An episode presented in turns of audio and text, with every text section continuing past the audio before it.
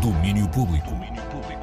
Alô, muito boa tarde. Aqui Marta Rocha com mais um resumo do dia de domínio público, magazine cultural da Antena 3. Começo por informar que depois de muita análise e debate, a Antena 3 decidiu que este ano os representantes portugueses no Eurosonic vão ser os Bateu Matou. São eles que vão representar a música nacional neste que é o maior festival showcase da Europa, onde as rádios públicas de cada país escolhem um projeto musical para mostrar a agentes, bucas e responsáveis por editoras. Escolhemos os Bateu Matou e eles, diz o Joaquim Albergaria, aceitam o convite com muito orgulho. É com um, grande entusiasmo e orgulho que somos escolhidos para representar Portugal no Eurosonic pela Antena 3.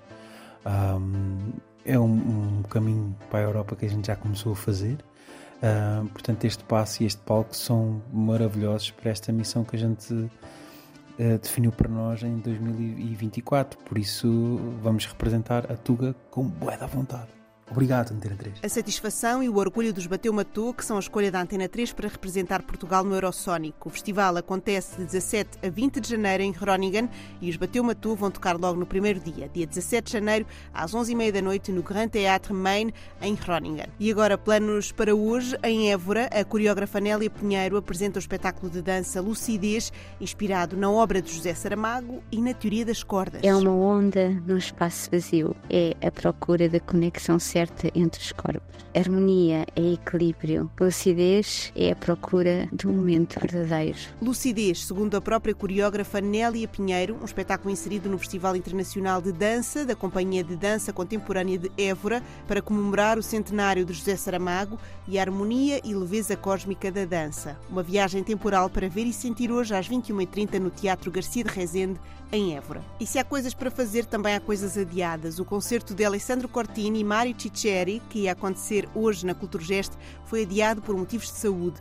Avança a Culturgest que a intenção é de marcar uma nova data que será comunicada assim que possível. Olhando para o futuro, mas a partir do dia de hoje, foi apresentada mais uma edição da Amostre, Mostra de Edições Independentes. Vai acontecer em outubro, em Vila do Conde, e tem muito para oferecer. Nela podemos encontrar uma feira do livro e do disco, uma mostra de fanzines e livros de autor, lançamentos de livro, apresentações de editoras, conversas com escritores, um programa para a infância e juventude, um programa para as escolas, leituras de poesia, música, cinema, exposições. João Pedro Azul é um dos elementos da CAVA, Associação Cultural, que organiza a Amostre.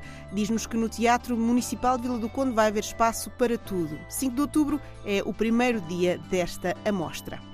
Termino a olhar para o grande ecrã. Os Birds vão levar ao cinema o álbum Ones and Zeros. A Casa do Cinema de Coimbra vai apresentar o videoálbum. Todas as canções do disco vão receber imagens em movimento realizadas por Tiago Cerveira. A sessão acontece no dia 30 de setembro, às 21h30, e conta com a presença da banda e do realizador, que realizam uma sessão de perguntas e respostas com o público no final da projeção. E por hoje é tudo. Amanhã voltamos com mais um resumo do que aconteceu no Dia Cultural e que foi noticiado no domínio público. Se quiserem ouvir tudo por completo, incluindo novidades musicais, passem por antena3.rtp.pt ou ouçam em direto todos os dias entre as 11 da manhã e às 3 da tarde, sempre à hora certa. Domínio Público.